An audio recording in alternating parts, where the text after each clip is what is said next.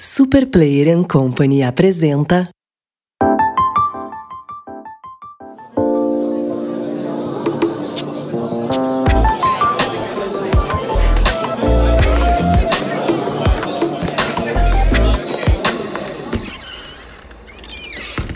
Introvertendo, um podcast onde autistas conversam.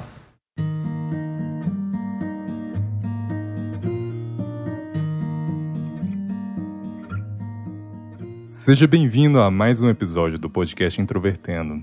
Hoje quem apresenta sou eu, Luca Nolasco. O tema que eu apresento é autistas em apps de relacionamento. Eu vou tentar fazer com que o Thiago dessa vez abra um pouco a boca dele sobre relacionamentos, porque ele nunca foi muito aberto com isso. de fato, de fato. Meu nome é Thiago Abreu, pela segunda vez na história do Introvertendo, eu não estou apresentando o episódio, estou me livrando desse fardo. E eu queria dizer que esse é o primeiro dia dos namorados da minha vida em que eu estou em um relacionamento, olha só. Olá, meu nome é Marcos e eu, ao contrário dele, vou continuar sendo um lobo solitário pro resto da eternidade. Eu já aceitei esse fato, então. É, eu dizia isso até ter um relacionamento. Não, mas o meu caso é certo que eu não vou encontrar ninguém. Oi, gente, eu sou a Ana Lu, tenho um podcast chamado Louca dos Áudios, eu sou publicitária, sou mestra em antropologia social pela UFG e hoje aqui, né, tal qual o Luca no episódio 81, eu estou aqui apenas cumprindo o papel de namorado do Murilo. Murilo é cientista da computação, meu namorado desde julho de 2019. Ele foi diagnosticado com síndrome de Asperger em fevereiro, mas todo o processo de, de, diagnóstico dele começou mais ou menos na mesma época que a gente começou a se relacionar. Para quem quiser entrar em contato, basta entrar no site introvertendo.com.br, que todas as nossas redes sociais, Facebook, Twitter, Instagram, assim como os e-mails de contato, estão todos lá. O Introvertendo é um podcast feito por 10 autistas que conta com a assinatura da Super Player and Company.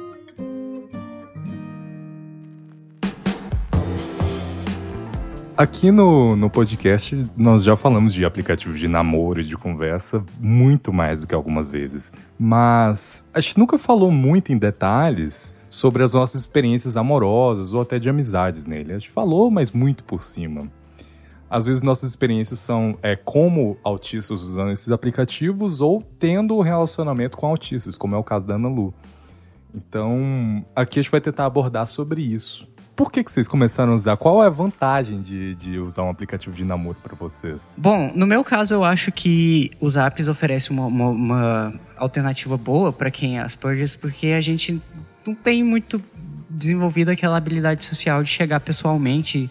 Muitas vezes a gente não se sente seguro o suficiente para conhecer novas pessoas pessoalmente. Então, os apps na internet, eles oferecem uma, uma opção para quem tem poucas habilidades sociais de conhecer pessoas novas e, e muitas vezes de encontrar pessoas com interesses parecidos para conhecer a pessoa e depois marcar de ver pessoalmente. Então os apps eles oferecem essa vantagem de pelo menos oferecer uma oportunidade de conhecer pessoas novas. Enquanto mulher, né, e uma pessoa que estava saindo de um relacionamento abusivo, os aplicativos para mim foram uma forma de treinar o meu cérebro para o meu novo estado civil. Para mim foi muito bom, assim, até para colocar umas habilidades em jogo, né? Eu vou pagar aqui de louca dos signos, né? Eu sou libriana, né? E as pessoas do meu signo têm fama de ter muitos contatinhos e tudo mais. E aí eu pensei, pô, se realmente os librianos estão aí para isso, eu preciso então honrar o, o, signo que eu tenho, né?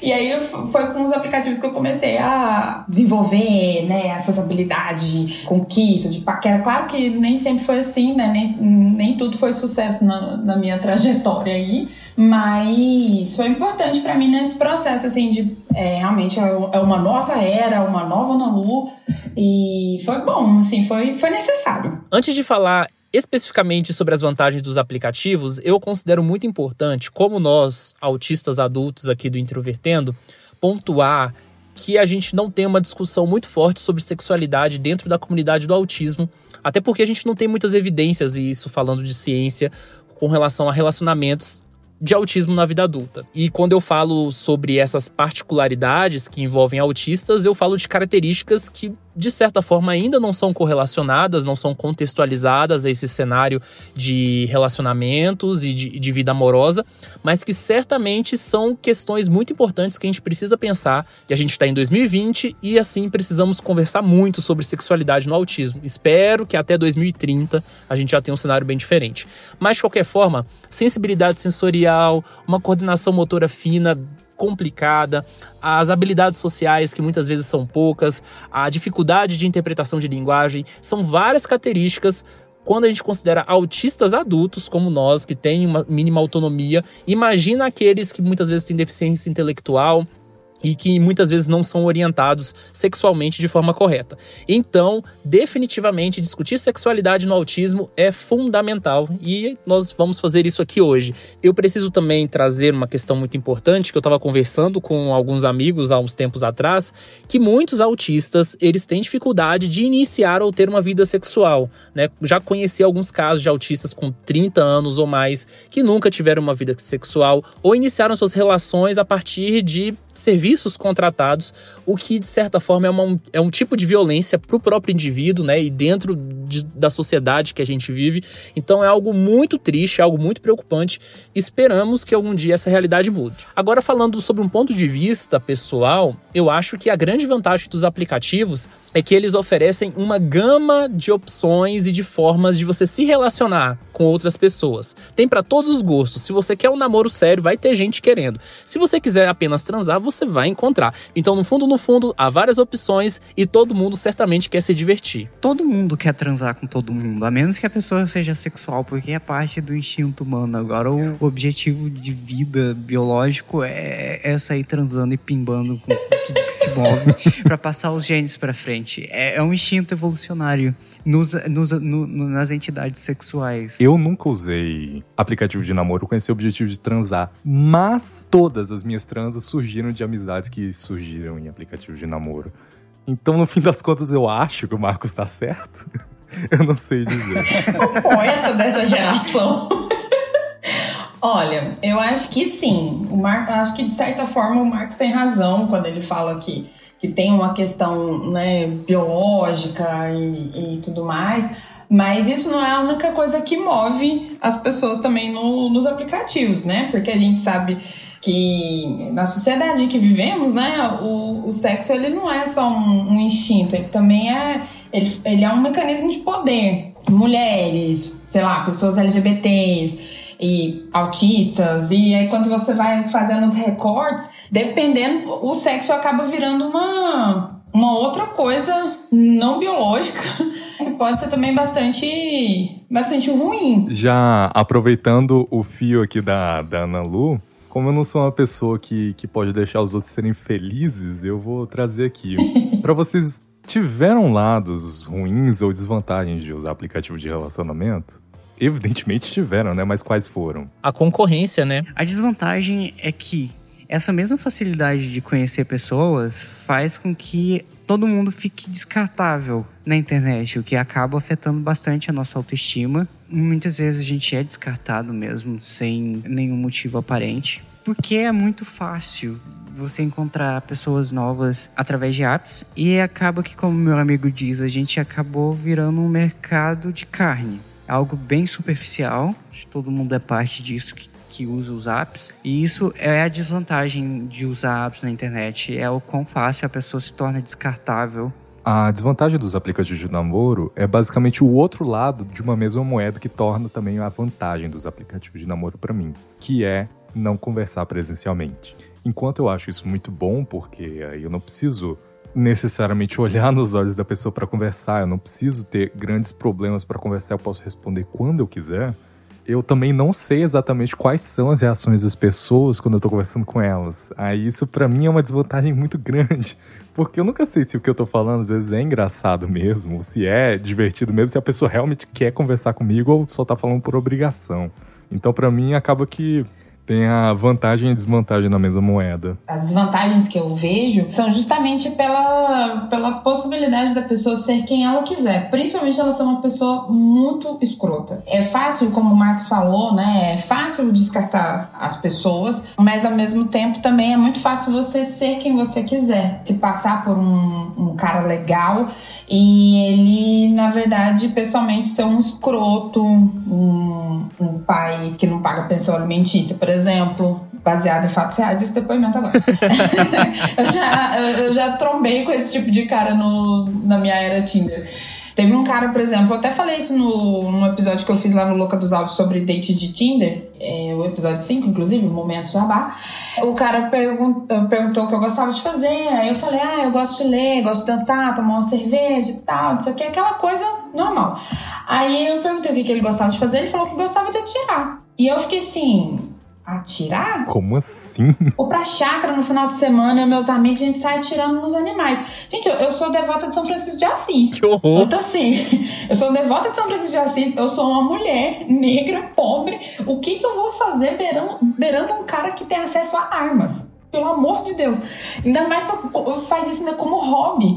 Aí eu peguei, desfiz o match, achei o cara em todas as redes sociais possíveis, bloqueei ele em todas as redes, pra não ter nenhum perigo dele me encontrar. E assim, virei minha página e fiquei assim, acabou. Esse homem acabou pra mim. Como diria a Luca, agora você tá em outra. Agora eu tô... Exatamente, agora eu tô em outra. Eu já falei isso. Não, é a cantora, não é você. Ah, tá. É a música lá, que ela fala assim, é Virei a página, agora eu tô em outra, tô nem aí. Tô... Exatamente. Meu Deus, eu, eu, tenho medo das suas, das suas referências musicais. E aí já aconteceu também de eu estar num papo super legal, aí de repente apareceu lá que eu não tava conseguindo ter contato com a pessoa, porque a pessoa desfez médico comigo. E eu pensando assim, pô, tô arrasando, isso aqui, ó caiu na lábia libriana. E, e, de certa forma, depois você fica se sentindo um lixo, né? Pensando assim, ah, o que que eu errei? Exatamente. Será que eu, eu sou uma pessoa tão ruim? E aí você fica se sentindo mal, se julgando de uma forma geral.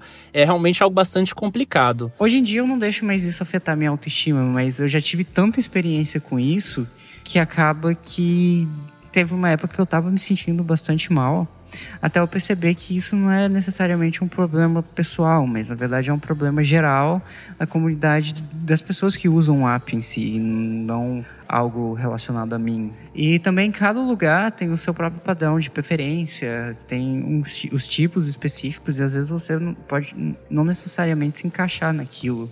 E a questão do ASP também dificulta bastante, mesmo na internet, porque muitas pessoas elas consideram a gente como sendo diferente demais para se ter em relacionamentos. Então, mas o bom é que pelo menos sempre tem alguém diferente, mesmo sendo neurotípico, que, com opiniões diferentes, que às vezes sim, podem se encaixar com ASP. Então, nada é impossível, só é mais difícil do que o normal, eu diria, na média. Para neurotípicos já pode ser bem complicado. Então, um ASP tem que ter mais paciência quando for flertar, for namorar, porque é mais complicado pra gente. Eu sei que todo mundo tem aventuras diferentes nesses aplicativos, mas tem alguma experiência de vocês que foi notória? Quais foram as suas experiências neles? Sobre isso, eu vou deixar o Marcos falar primeiro. Olha, Thiago, eu posso falar muito das minhas experiências, mas é um fracasso atrás do outro. Só tem desgraça que eu acumulei ao longo da vida e eu próprio sou a própria desgraça romântica. Então eu vou falar do que? Vamos levantar esse astral, amigo, pelo amor de Deus. Vamos levantar esse astral. Você não é uma desgraça, para com isso. Tem diferença entre ser pessimista e ser realista. aqui.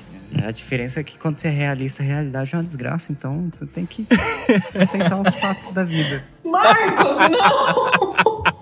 Não, Marcos! O realista é um pessimista que já desistiu, né? Pelo visto. Não, para de reforçar isso do Marcos do Luca, pelo amor de Deus!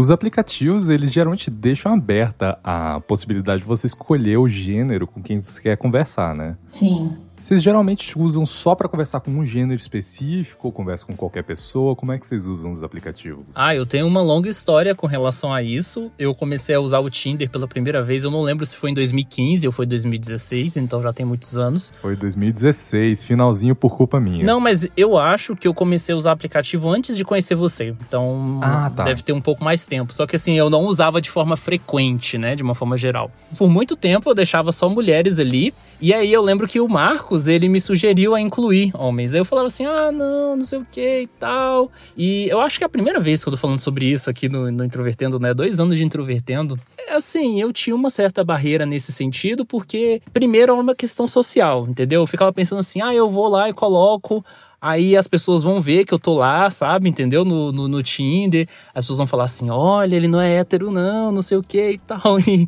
e aí o Marcos falava assim: que bobagem, só quem tá interessado provavelmente você vai ver e tal. E aí, em 2018, eu comecei a colocar, né? Eu já contei aqui no Introvertendo que lá, inclusive no episódio 2, Terapia do Amor, que teve. Eu passei por um caso que eu tava conversando com uma mulher e ela, na verdade, estava botando chifres no marido, pretendia colocar chifres no marido, não sei, que estava na Europa. E ela estava conversando comigo e eu descobri isso depois que eu acessei as redes sociais dela. E conversar com mulheres sempre foi mais difícil. Então, uma coisa que eu gostaria de destacar então é as diferenças também entre gêneros. Eu acho que o Luca também consegue falar um pouco disso, porque o Luca também já usou os aplicativos tanto para mulheres quanto para homens. As mulheres, elas tendem muito menos a dar match comigo, né? Pelo menos durante os anos que eu usei. E em segundo aspecto, mulheres não iniciam conversas. Existe toda a questão também de machismo, né? Aquela coisa de que o homem, ele, ele se lança, se flerta. Então, durante uma grande parte, depois que eu comecei a usar homens também, isso foi final de 2017, início de 2018, chegou uma hora assim que já quase não conseguia match nenhum com mulheres e só conversava mesmo com homens no, no Tinder, porque era muito mais fácil, mais prático. Eu sou uma pessoa dentro do Tinder muito seletiva. Meus amigos brigavam muito comigo, né? Que eu via os perfis ali, a maioria eu dava X e eles brigavam comigo assim: ah, você assim também você nunca vai ter match na sua vida, né? Por isso que você tem poucos matches, porque você não dá like em quase ninguém. Aí eu ficava assim: pra que, que eu vou dar like em alguém que eu não me interesso só para dar um match e depois eu não vou conversar com essa pessoa ou a conversa vai ser um lixo. Então, para mim, isso não fazia sentido nenhum. Os homens, justamente por essa questão também de normas sociais, a própria questão de sexualidade, eu penso que eles são mais diretos, assim. Então, é muito mais fácil. Se você for uma pessoa tímida, provavelmente você vai receber a mensagem. Se você for uma pessoa com iniciativa, enfim, isso vai ser completamente recíproco. Mas aí, quando a gente fala sobre relacionamentos não heterossexuais, também tem uma questão muito importante que eu preciso pontuar, que existem muitos aplicativos além do Tinder. A gente falou do Tinder, tem o Happn, tem o OkCupid e também tem os aplicativos das comunidades gay, né? Hornet, Grindr e etc, que são aplicativos geralmente mais voltados às relações sexuais. Então eu percebo que homens em geral, e isso eu falo tanto bissexuais, homossexuais, eles têm uma gama, uma variedade de opções muito maiores do que provavelmente mulheres não heterossexuais têm. Eu, eu particularmente desconheço, por exemplo, o aplicativo que lésbicas usem. Os homens, eles têm uma vantagem muito maior com o uso de aplicativos do que mulheres. Embora em relações heterossexuais, me pareça muito difícil conseguir relacionamentos pelo Tinder. Eu nunca consegui ter nenhum encontro que realmente fosse longe nesse sentido. E o Marcos falou uma coisa sobre o julgamento, né, do, em relação aos autistas, que eu queria também comentar, que é o seguinte: houve um momento na, na minha vida isso depois de muitos anos com diagnóstico, que eu comecei a avaliar a hipótese de contar para as pessoas que eu estava começando a me relacionar de alguma forma de que eu era autista. E eu fiz vários, várias tentativas nesse sentido. Eu lembro que a primeira vez que eu contei para alguém que eu era autista foi uma conversa com um cara no início de 2018 e a reação dele foi bem desagradável, sabe? E aí ele me perguntou assim de imediato: Você é agressivo? E aí eu fiquei assim: What the fuck, cara? Por que você tá me perguntando por que eu sou agressivo? Aí ele: Não, porque é, meu ex-namorado tinha depressão e ele nunca agiu de forma agressiva comigo, mas eu tinha medo. E aí várias várias vezes eu contei e algumas vezes tive boas reações, algumas vezes reações negativas, mas eu percebi que quando eu não tinha várias vezes saído com a pessoa e, e, apresentava a questão do autismo antes de sair pela primeira vez, muita gente tinha receio e não queria mais sair comigo. Depois, ao longo dos anos, eu acabei descobrindo que isso é muito comum com pessoas com deficiência, com outras deficiências também que não sejam simplesmente a questão do autismo. Então, é algo que a gente precisa ter bastante preocupação, que é a questão do capacitismo na, nos relacionamentos. Mas voltando à questão geral, eu percebi que estrategicamente era melhor eu contar sobre o autismo depois.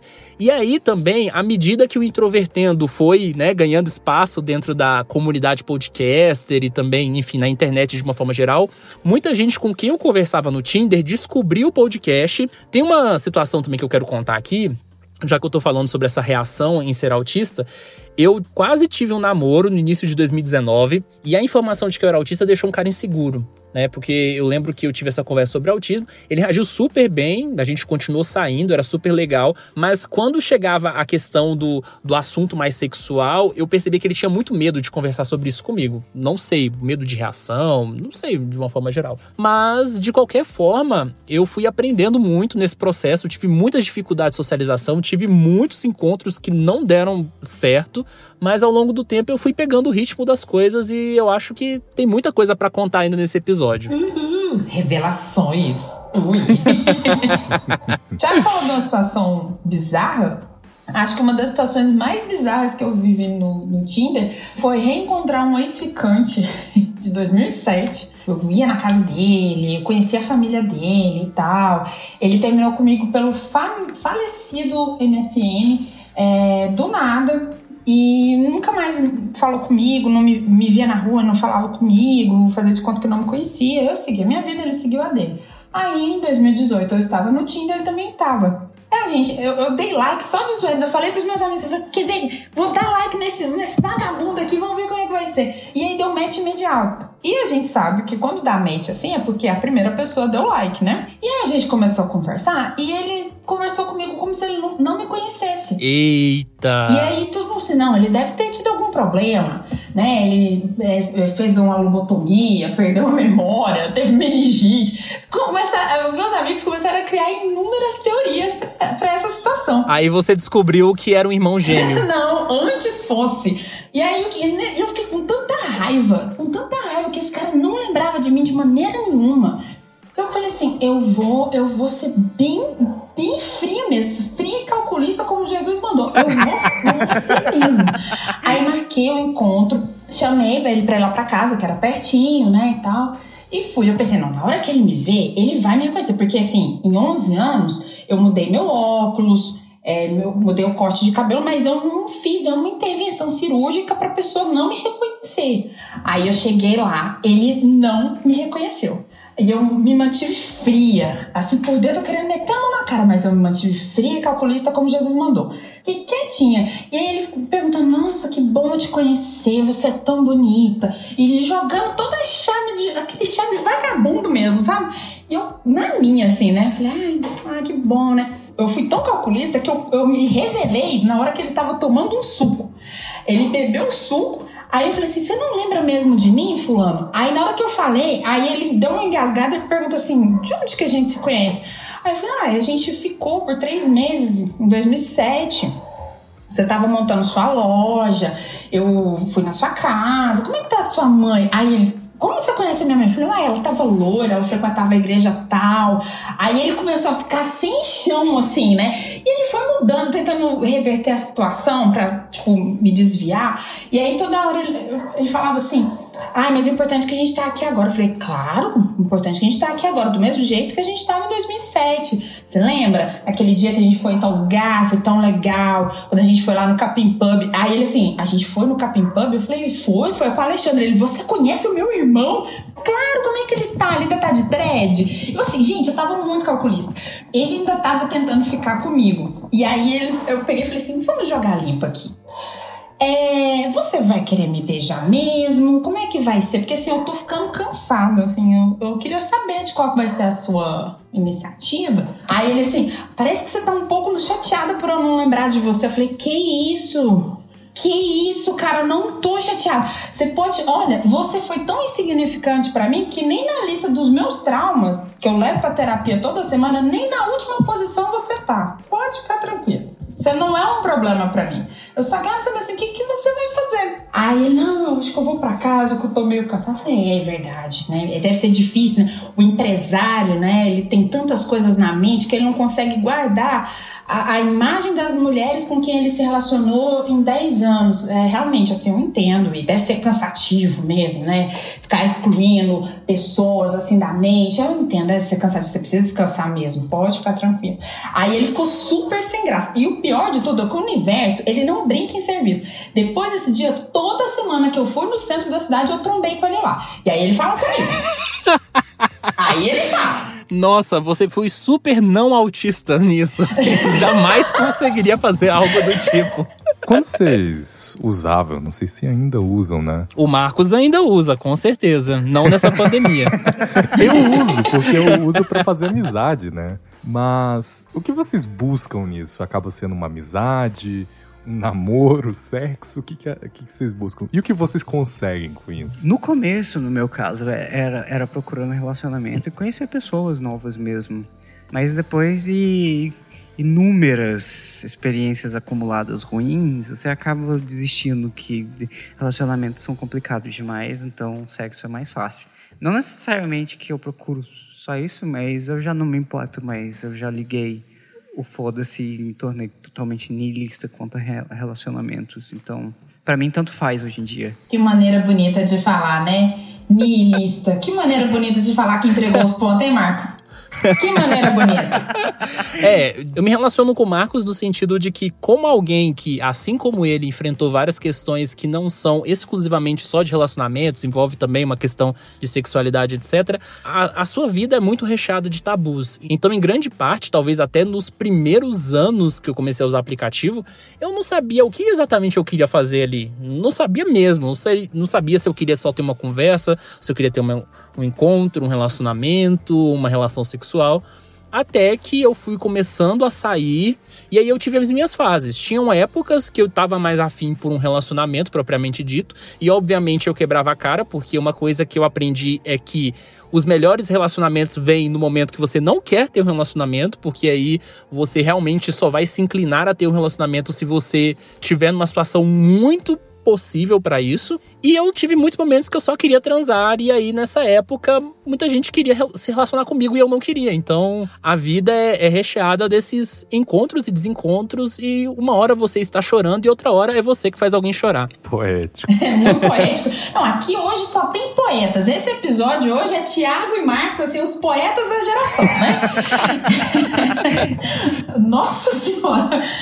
Mas assim, no meu caso, eu achei o rap até que eu trombei com um cara que tava com uma foto no Memorial da América Latina, que é um lugar que eu morro de vontade de conhecer.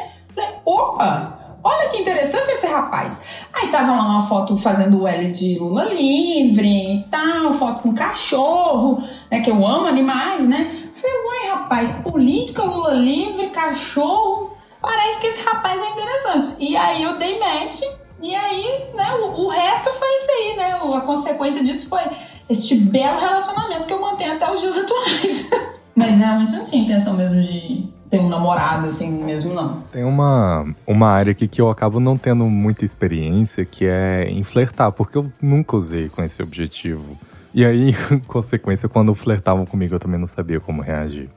Isso para vocês acaba sendo um problema, como era para mim ou não? Vocês flertavam e recebiam flertes na maior tranquilidade? Olha, o problema do flerte é pessoalmente, não é nem questão de internet, porque relacionamentos são puramente sociais. São o ato mais social, de, mais íntimo que, que a pessoa vai chegar a ter. E eu acho que isso para um ASP é, é, uma montanha maior que o Everest para ser, para ser que a gente todo mundo sofre com essa questão de relacionamento. Nenhum ASP é bom em ler sinais não verbais das pessoas. E alguns ASPs são ruins até mesmo em sinais verbais das pessoas. A nossa dificuldade social atrapalha a gente muito na hora de flertar, na hora de se relacionar e de expressar o que a gente se sente. Para flertar, você tem que ler os sinais das pessoas, você tem que interpretar eles e isso tudo exige uma coisa que um ASP não tem instintivamente. E a gente sempre fica naquela dúvida de que se a pessoa gosta ou não da gente, porque a gente não lê isso de forma simples da pessoa. A gente não enxerga isso de forma direta, não é claro para a gente se a pessoa está interessada ou não. Enquanto para um neurotípico que já tem habilidade para isso, é uma coisa muito fácil de ler se a pessoa está interessada ou não. E eu acho que também junto ao fato de que a maioria da gente sofreu bullying e desprezo desde pequeno, a gente cria a ideia de que a maioria das pessoas não está interessada, ou que sempre fica essa questão de insegurança no fundo da mente quando a gente vai interagir com outra pessoa. Até porque relacionamentos são difíceis até entre neurotípicos, porque pessoas são complicadas, quando dois seres complicados se juntam, a complexidade chega a ser um problema até para neurotípicos que já têm isso instintivamente trabalhado, para aspes em que isso vem com muito mais dificuldade, é algo bem mais difícil de ser superado. Sim, eu concordo plenamente. E falando como uma pessoa que paquerou um autista, eu não estava recebendo esse sinal que o Marcos falou, sabe? Eu não estava vendo assim se realmente ele estava interessado em mim, né? Eu falava umas coisas assim que davam uns ganchos assim para ele soltar alguma indiretinha, ele falar alguma coisa, e o Murilo não falava nada. E uma coisa que vocês estavam falando, que você falou, Thiago, sobre a questão do, da sexualidade, né, e, e autismo, quando o Murilo é, falou para mim sobre a suspeita, né, de que ele poderia ser, ser ASP e tudo mais, eu li muitas coisas a respeito, né, de como se relacionar com, com homens autistas e tal. E aí uma das coisas que, que foi assim, um consenso é que você tinha que deixar claro para o autista o que você queria, o que você gostava, o que você não gostava, que, e tinha que deixar assim tudo muito explícito, justamente porque aspas tem essa dificuldade de lidar com comunicação não verbal, né, e, e tudo mais. Quando eu comecei a, a ser mais aberta, que era uma coisa que que para mim era muito difícil em outros relacionamentos, porque eu sempre fui a favor de ser extremamente aberta e isso sempre era usado contra mim em algum momento. É, quando eu comecei a fazer isso com o Murilo, é, não foi um problema. Teve uma vez até que, que eu, eu tava na casa dele e aí eu falei assim, eu fiz uma gracinha assim como, assim, ah, vou embora. E aí ele falou, beleza, né? Aí depois eu falei assim: ah, você nunca fala pra eu ficar, você nunca pede pra eu ficar quando eu falo que eu vou embora. E aí ele falou assim: não faz isso comigo. Não faz isso comigo. Aí eu fiquei, por quê? Aí ele, porque eu não sei. Se, você, se a pessoa fala pra mim que vai embora, eu entendo que ela quer ir embora. Eu não vou segurar você aqui eu não consigo fazer esses joguinhos. Eu não, pra mim não, não funciona. Não, não faz isso comigo. Aí eu, nossa, eu me senti a, a neurotípica mais idiota do mundo. Pedi tanta desculpa. Fiquei super sem graça, assim, super sem graça. E hoje eu fiquei pensando, ah, esse cara vai, me, vai terminar comigo. Acabou, porque eu sou burra, eu sou idiota. Pedi desculpa. Nossa, mas eu, eu fiquei assim, implorando perdão, assim. Sabe? Falei, ai, desculpa, foi sem querer, foi uma idiotice neurotípica que eu falei. Ele, não, tá tudo bem, mas não faz isso de novo. Nossa, eu consigo me relacionar muito com essa questão que, do Murilo, porque definitivamente, e aí partindo para uma questão de relacionamentos não héteros, né, e, e, relações entre homens geralmente tendem a ser muito mais sexuais, às vezes a pessoa tá com vontade de transar e mete aquela indiretinha só para fazer a coisa acontecer, e aí muitas vezes eu não pegava assim, e muita gente deixou de sair comigo, deixou de conversar, e enfim, né, passou e eu só sacava isso muito depois. Eu não consigo entender muito bem, sabe? Eu acho que se a pessoa quer fala logo, resolve, é muito mais prático. Eu não, não consigo processar essas coisas de uma maneira tão rápida e tão natural. O Luca tem alguma história também nesse sentido, né? Sim, cara. Eu nunca consegui me dar muito bem com a questão de flash. Não necessariamente só em aplicativo de namoro, mas tanto na vida real quanto na virtual. É, já tive histórias muito esquisitas de pessoas pedindo para ver meu pé, pessoas elogiando coisas assim bem escabrosas, mas. Ah, mas pedir para ver o pé é muito pouco. Não vou, não vou nem comentar o resto aqui. Corpão gostoso desse, né? Eu acho que deve estar cheio de gente de olho, quer saber se o seu corpo já. Manda uma foto do seu esôfago pra mim.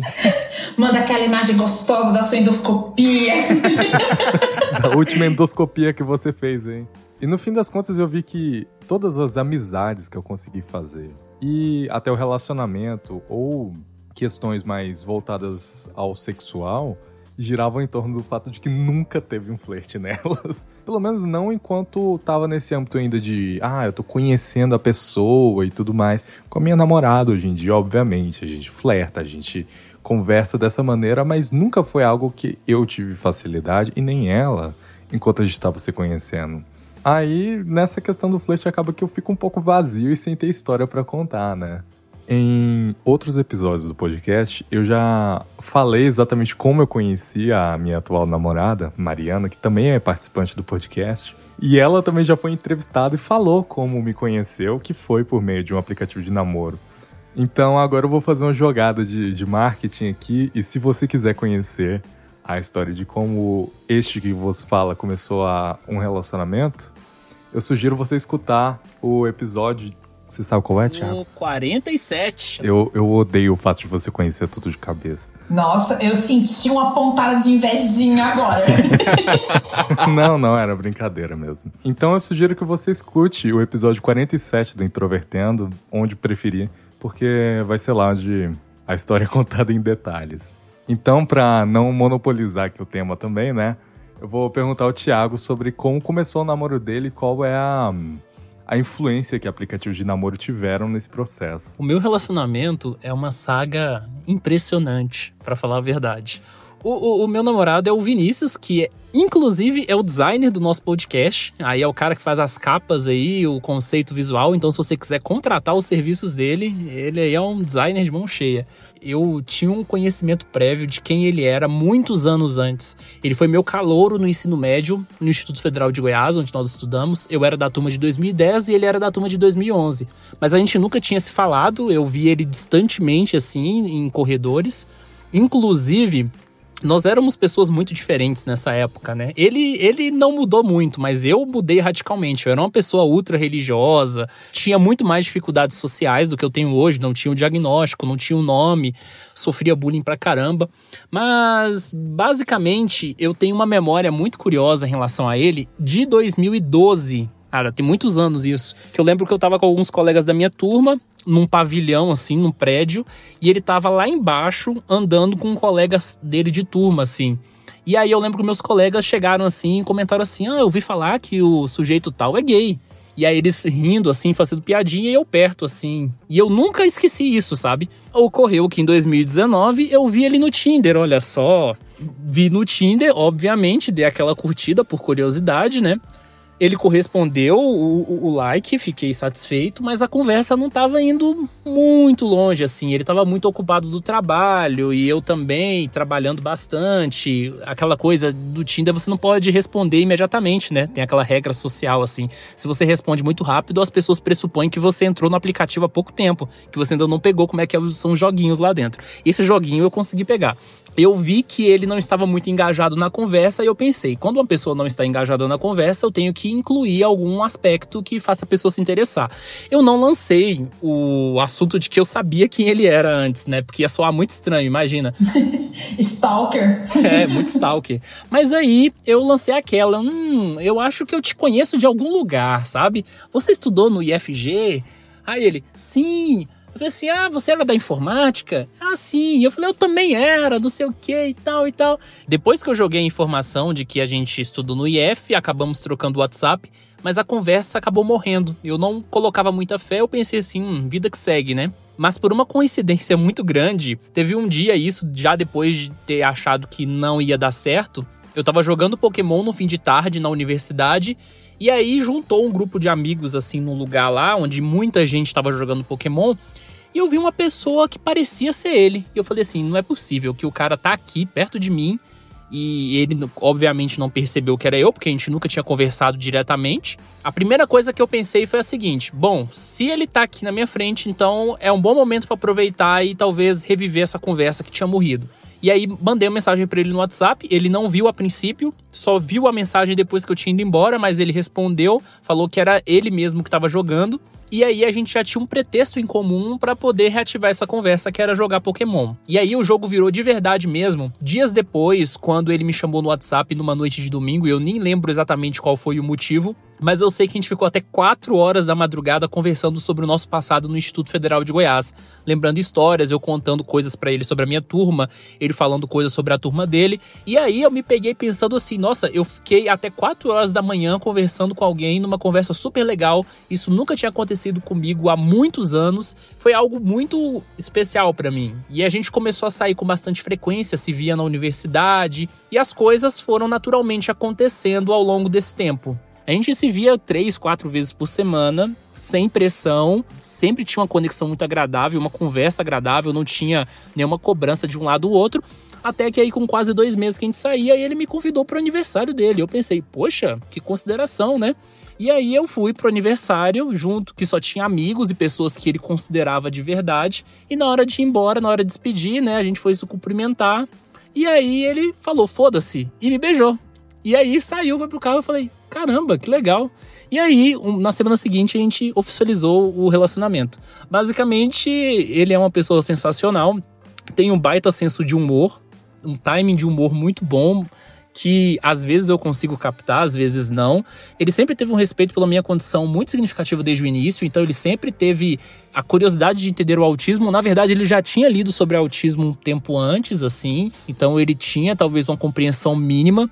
Aí ele descobriu que eu tinha o introvertendo também e ouviu durante um tempo é, me apoia em tudo, então vários projetos que eu já fiz aí, nós estamos nos relacionando há mais de sete meses, né? Então ele participa de muita coisa, a gente faz muita coisa junto, a gente nunca teve uma treta, é, nunca teve uma discussão acalorada e ele é uma pessoa assim, extremamente equilibrado. Então ele já consegue, por exemplo, captar quando eu estou esgotado socialmente e aí fala, vamos pegar descendo que é uma expressão né, muito não autista, que é basicamente vamos embora. E ele sabe exatamente qual é o meu limite, assim, em termos de socialização.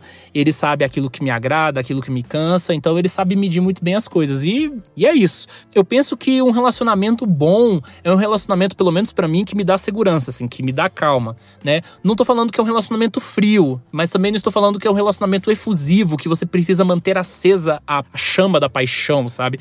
Tem, é um relacionamento em que você não se sente pressionado em nenhum aspecto, mas ao mesmo tempo você se sente estimulado a você dar essa resposta. E a outra pessoa faz isso ao mesmo tempo que você não precisa cobrar. Então acho que é isso que eu tenho com ele que eu nunca tive com ninguém. Nesse contexto de pandemia, a gente tá bem pra caramba. Eu penso que se um relacionamento ele sobrevive bem à pandemia, é porque ele é para durar. Então eu estou feliz como a poucos períodos da minha vida. estou numa das melhores fases da minha vida agora. Ai, que bonitinho. Isso é, é bem fofo e reconfortante de ouvir, na verdade. Ah, ele, ele é muito legal, inclusive. Eu ia até começar falando assim, nossa, que bom, né? O Thiago é um conde que explora, né? Explora o, o, o conde, mas também faz um jabá, mas agora eu tô até sem graça de falar isso, porque, ai, que fofo, gente. Conheci ele pessoalmente e eu não tive a oportunidade de conversar muito, porque tava muito barulho e tudo mais, então Infelizmente eu não tive uma oportunidade muito boa. Eu queria falar mais com ele em outros momentos. Agora vem aquela parte da, da TV aberta, da, das manchetes sensacionalistas. Qual é o segredo de bom relacionamento? Porque se um relacionamento surge da internet, onde você não vê a pessoa diretamente, com certeza deve ter algum, alguma mágica ali, algum segredo para dar certo, né? E aí, algum de vocês sabe qual é o segredo? Eu ia zoar falando que o segredo pra mágica acontecer é um sexo quente, mas não vou, não vou falar isso. Para mim, o segredo de um relacionamento bem sucedido é o diálogo direto e sincero. A pessoa expressar o que ela sente de verdade sem medo de repercussão e o entendimento da próxima pessoa. Fazer um entender o outro, porque diferenças vão existir entre qualquer casal, porque pessoas são complexas e elas são diferentes. Não importa o quão parecidas elas acham que são, mas sempre existem diferenças. Então, o sucesso de um bom relacionamento é o diálogo aberto, é a sinceridade. Eu acho que isso é uma vantagem que os ASPs têm, é o fato da gente expressar o que a gente sente sem filtros que a sociedade impõe, e isso faz com que a gente se comunique melhor no relacionamento. Então, tem pessoas que gostam de se relacionar com aspes exatamente pela nossa sinceridade, que eu acho que é o fundamento de um bom relacion... de um relacionamento bem sucedido. Porque diálogo é fundamental. Ou seja, Ana, se você continuar o seu relacionamento com o Murilo dessa forma, vocês vão ficar juntos o resto da vida. Amém!